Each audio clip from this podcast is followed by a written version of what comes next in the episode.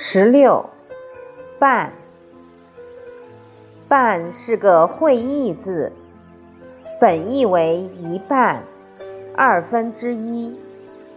经文的半字，上半部是个八字，代表分开之意；下半部是一个牛字，代表将这头牛扒开，分成两半。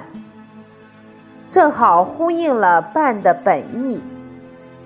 在小篆中，“半”的字形和经文大体相同。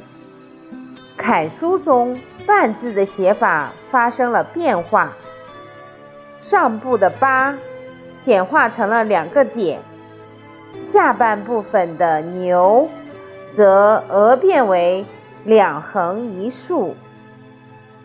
半体现的是一种平均思想，把牛扒开，分成两半。